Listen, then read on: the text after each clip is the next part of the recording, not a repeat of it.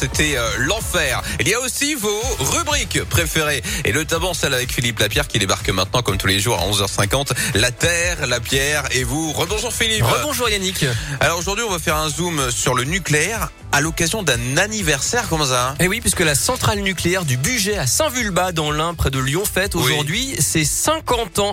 Elle a été mise en Ah. service le 15 avril 1972. Alors plus précisément, c'est l'anniversaire du réacteur numéro 1, alors qui n'est plus en service actuellement.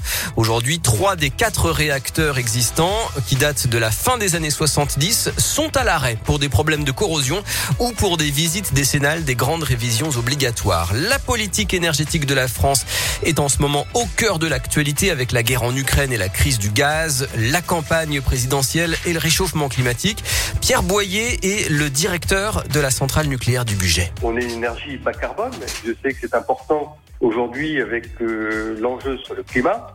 On redécouvre aussi finalement tout l'intérêt d'avoir un parc euh, nucléaire qui produit euh, une électricité qui est pas chère et surtout qui n'est pas euh, liée au prix du gaz. Et donc les centrales nucléaires sont un, formidable outil pour lutter contre le réchauffement climatique et aujourd'hui aussi on redécouvre que c'est un formidable outil pour assurer euh, l'indépendance énergétique de la France et l'indépendance euh, du prix de l'électricité par rapport au prix du gaz. Des arguments contestés par les anti-nucléaires. Jean-Pierre Collet du réseau Sortir du nucléaire. L'indépendance énergétique, euh, il y a quand même un problème avec cet argument, c'est qu'en fait, il ne tient pas du tout. Les centrales nucléaires, ça fonctionne avec de l'uranium. Et l'uranium, si tant est qu'on en ait eu à une époque, l'uranium, maintenant, on l'importe en totalité.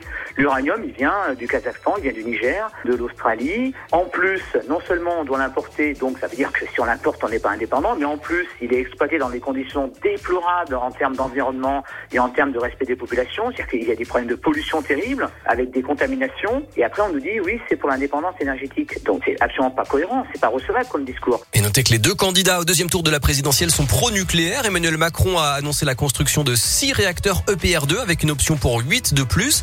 Marine Le Pen, elle, veut construire 20 nouvelles centrales, 5 paires d'EPR dès cette année et puis 5 paires d'EPR2 pour 2036. De leur côté, les experts climat du GIEC affirment que le nucléaire n'est que le quatrième contributeur pour lutter contre le réchauffement climatique, loin, très loin derrière le solaire et l'éolien.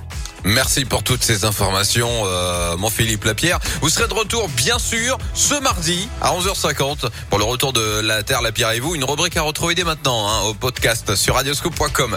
Merci d'être avec nous. Sans plus tarder, je me fais un plaisir d'envoyer un extrait du prochain album d'Imagine Dragons. Vous l'écoutez là maintenant sur Radioscope.